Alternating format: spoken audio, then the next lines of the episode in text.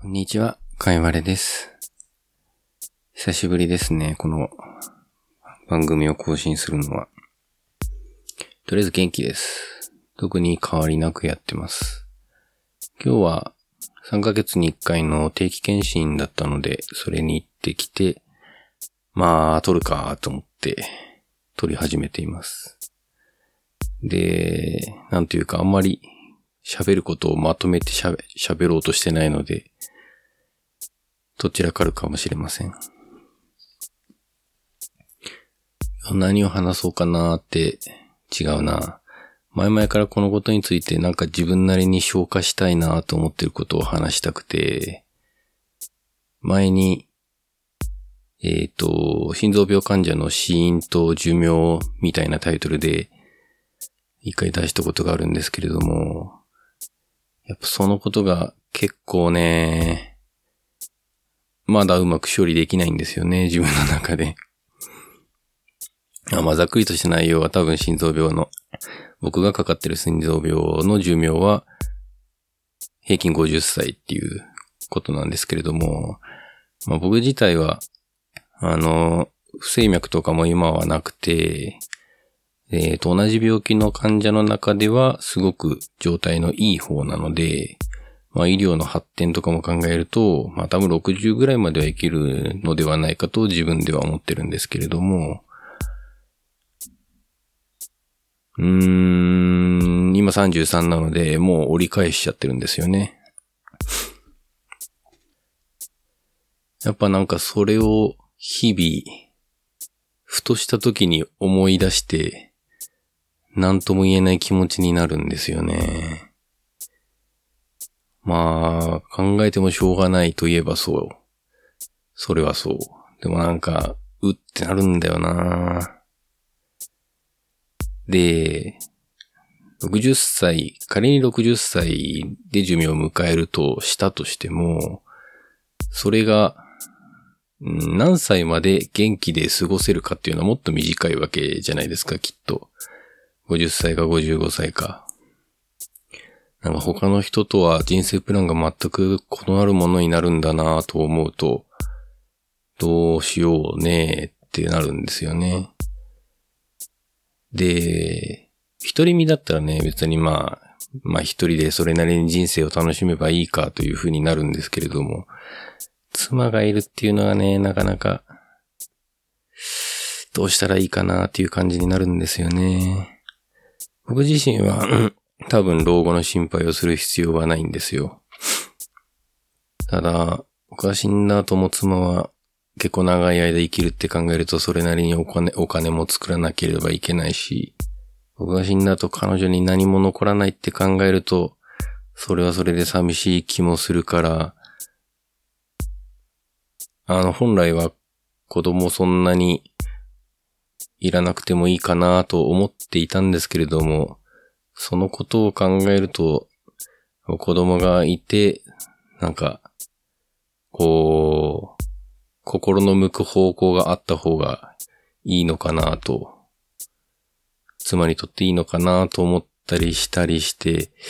いやーでも体力と経済力があるかなっていうのも考えたりして、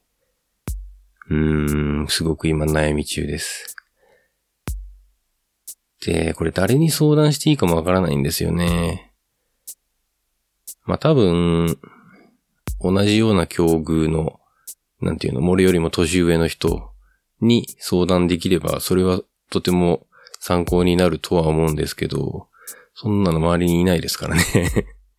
いや、そういうコミュニティとかを探せばあるのかなあと、やっぱ、その、ライフシフトっていう本があるじゃないですか。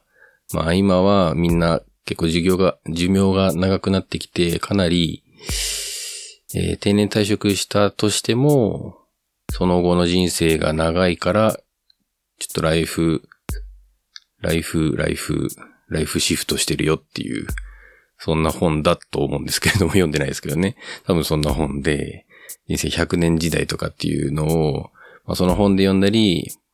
ポッドキャストで聞いたり、テレビで見たりとかして、聞くと、まあみんなそうなのかって、うーん、感じで、最近こう、うん、なんかそこでメンタルやられてるとまでは言わないですけれども、なんかうってなる時が結構あるんですよね。何を参考にすべきなんだろうなまあ俺が好きな小説とかを読んで、そこでヒントを得るっていう考え方はちょっと自分にとっては敷居が低い、いい方法の一つなのかなとはちょっと思いました。うん、また瞑想もやってはいるんですけれども、やっぱり、ちょっと完全にはこう、今ここだけを考えるっていうのは、まだ修行が足りてないですね。まあ、手っ取り早くお金が作れちゃえば、そこまで不安なこともなくなるんでしょうけどね。だから多分、その同年代の人たちと比べて、少しは大きく死の恐怖というのを感じ始めてるなという感じがします。まあよく聞くのは、その、なんか富士の病とかにかかった人の心の変化っていうのは、なんだったっけな、まず拒絶から入って、で、諦めからなんか解放された感じに移っていくみたいなものを見ます。けれども、今俺はどのステージなんだろうな。